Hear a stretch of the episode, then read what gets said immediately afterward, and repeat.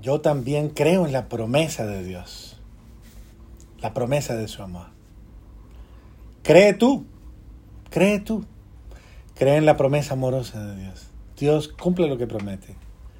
Y Él te ha prometido, primero que todo, que nunca te dejará sola, que nunca te dejará solo, que siempre estará contigo. Cree en la promesa del que te ama, porque te ama. Es que Él responde a todas tus expectativas. Solamente tienes que correr el riesgo de creerle.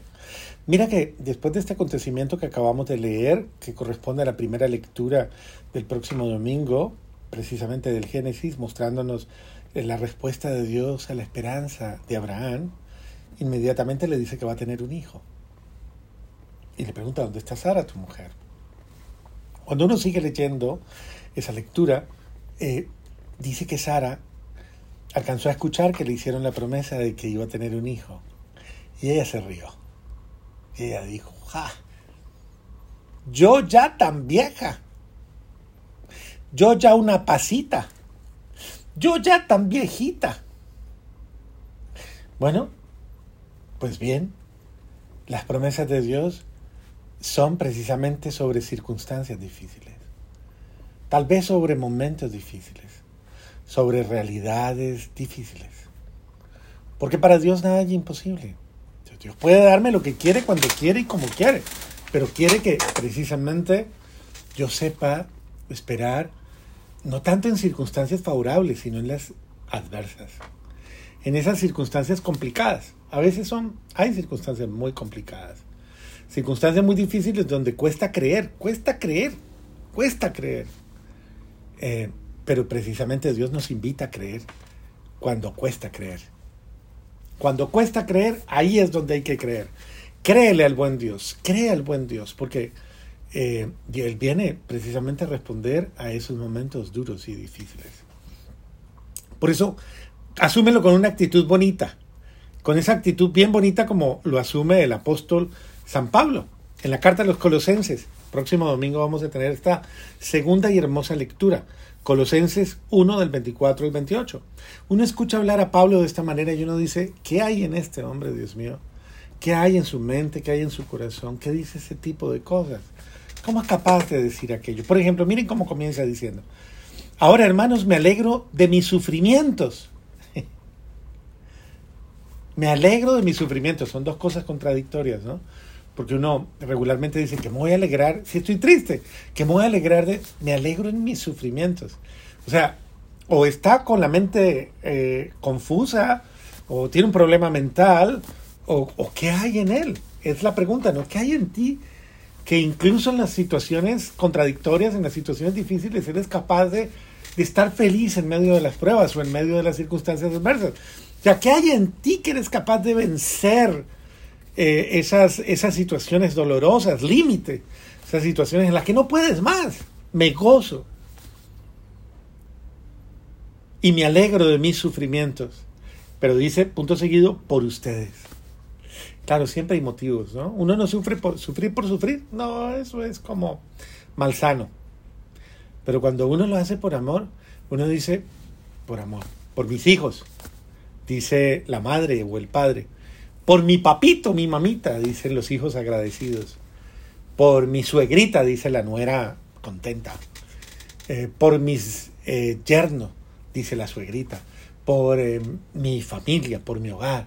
Por mis amigos, por mis hermanos, mis compañeros. Esas palabras que decimos cuando estamos así celebrando cumpleaños y hay tanta gente reunida y nos dice, ay, por ustedes me han hecho tan feliz, tan feliz. Bueno, pues es el momento en el que cuántas veces nosotros ofrecemos nuestros sufrimientos con amor, como Cristo se ofreció en la cruz por amor a nosotros. Es básicamente la misma filosofía, la misma mentalidad que Pablo nos trae.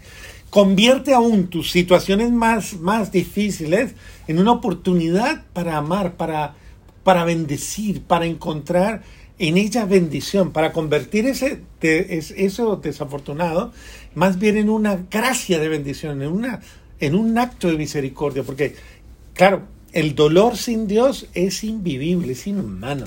Pero cuando tú se lo entregas a Cristo y dices, Señor, uno mi cruz a tu cruz, mi dolor a tu dolor, mi sufrimiento a tu sufrimiento, mis llagas a tus llagas, yo las uno a ti y abrazas tu cruz y le dices, Jesús, abrazo mi cruz, que es tu propia cruz. abraza tu Cristo. Cuando tú haces ese gesto tan hermoso de abrazar a tu Cristo, Cristo asume tu dolor, lo vuelve suyo y a ti te devuelve bendición. Es un intercambio maravilloso, es un intercambio de bendición. Lindo, hermoso, porque a veces uno dice, ¿qué hago con tanto dolor? Entrégaselo a Jesús y dile, yo te entrego este dolor y tú dame tu paz, dame tu perdón. Entonces, claro, quien te ve gozoso en el dolor dice, ¿y usted cómo hace? Y tú dices, que mi cruz ya no es mi cruz, es la cruz de Cristo. Yo se la entregué a Él y Él asumió mi cruz. Y yo recibí la cruz de Él, que es amor, que es paciencia, que es esperanza. Eso es lo que dice Pablo. Dice, incluso, así completo en mi carne lo que falta a los padecimientos de Cristo, en favor de su cuerpo, que es la iglesia. Impresionante, ¿no? Es una mentalidad y una filosofía del amor eclesial, del amor por los hermanos, en un grado extremo. Completo en mi dolor, lo que falta el dolor de ustedes. Algo así como sufro por ti, padezco por ti.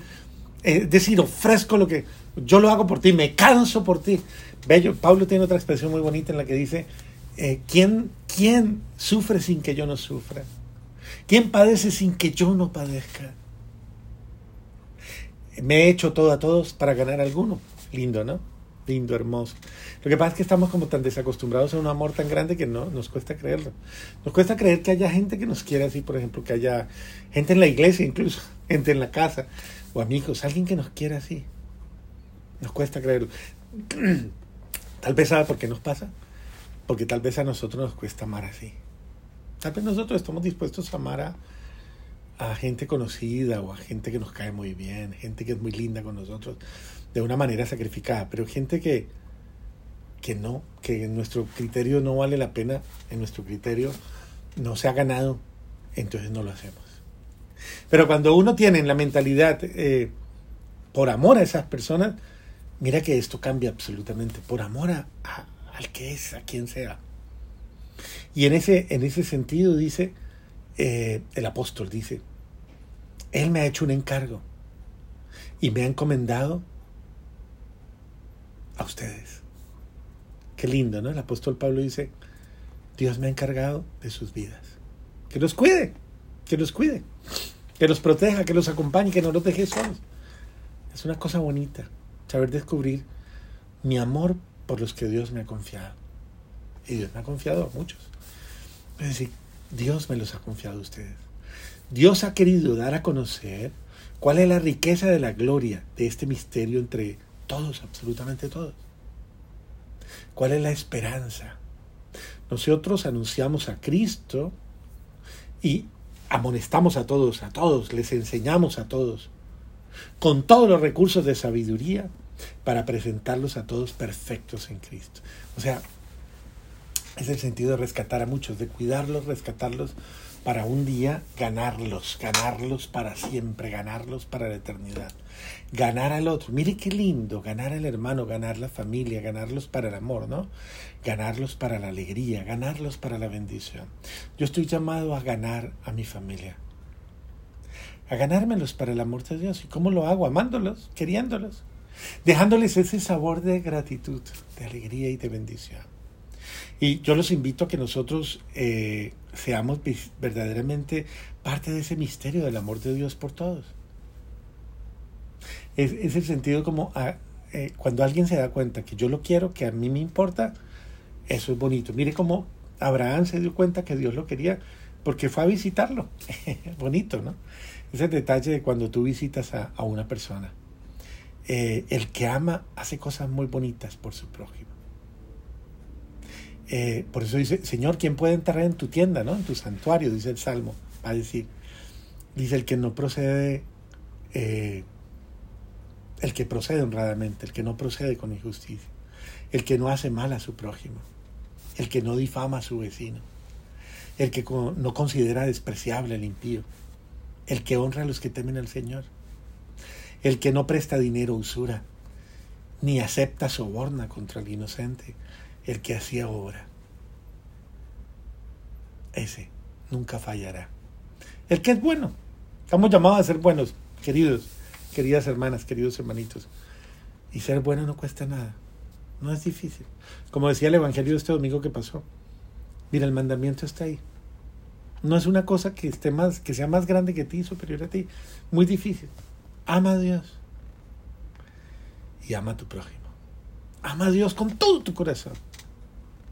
Y ama a tu prójimo. Como a ti mismo.